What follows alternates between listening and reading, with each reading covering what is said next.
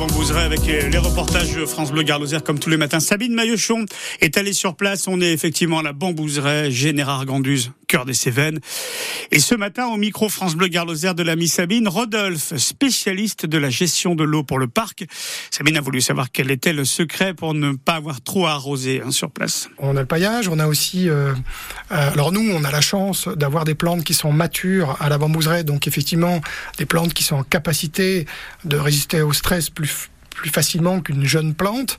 On a aussi énormément de surfaces couvertes avec beaucoup de végétation, donc qui, vont garder cette humidité. Donc c'est aussi un atout. Mais on a travaillé aussi pour tout ce qui est irrigation euh, sur la micro-aspersion.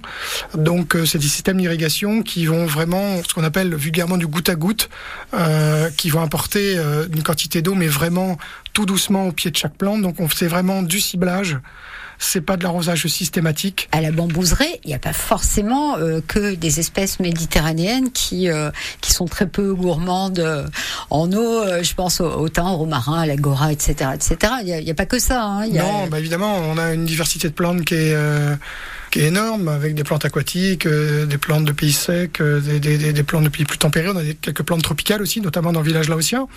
Eh bien, euh, on va avoir effectivement un, un, arrosage plus ciblé sur ces plantes. On va vraiment suivre aussi ce qui va se passer au niveau météorologique. Dès qu'on a un orage, dès qu'il a plu une dizaine de millimètres, eh bien, on sait que on va être tranquille une dizaine de jours et qu'on va on va apporter euh, zéro zéro irrigation. Donc en fait, c'est la nature qui va nous guider. Et lorsqu'on va euh, observer euh, dans une période de stress hydrique assez longue comme on l'a pu avoir sur l'été 2022, avec euh, une période sèche très longue, avec des fortes températures, eh bien, on va être très sensible dans nos observations sur nos plantes. Et si on voit vraiment qu'une plante va souffrir, on va, on va faire ce qu'on appelle un arrosage de survie, vraiment ciblé sur cette plante-là pour qu'elle tienne. Mais un arrosage qui va se, qui va se, se rapprocher plus d'une pluie d'orage. C'est-à-dire que c'est pas un petit arrosage, c'est une dizaine de millimètres euh, au pied de la plante. Donc ça représente 10, 10 mm, c'est 10 litres au mètre carré. Et justement, c'est pour que la plante ait des réserves. Et euh, dans nos irrigations, dans notre façon de fonctionner, on se rapproche toujours de ça. Ce ne sont pas des arrosages de surface, mais lorsqu'on arrose, effectivement, on va porter une bonne quantité d'eau à la plante pour qu'elle tienne plusieurs jours ou plusieurs semaines.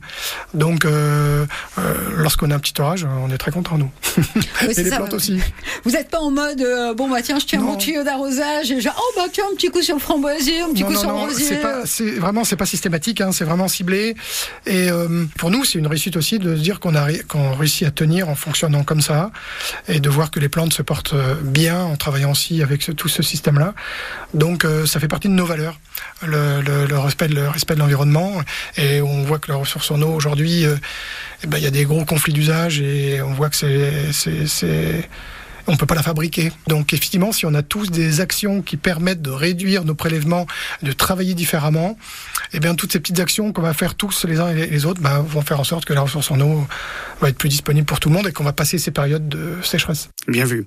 On en apprend tous les jours, puis ça nous apprend également sur nous, entre guillemets particuliers, hein, pour notre gestion de l'eau. Rodolphe, responsable entre autres de la gestion de l'eau pour le parc des Cévennes-la Bambouseret à Générargues, Anduze, avec Sabine Maillechon sur France Bleu Garloser. Euh, tout à l'heure, il y avait une question sur l'ami Patrick Bruel pour Aurélie au jeu La Vérité. Eh bien, elle a gagné, bah, du coup, elle a gagné.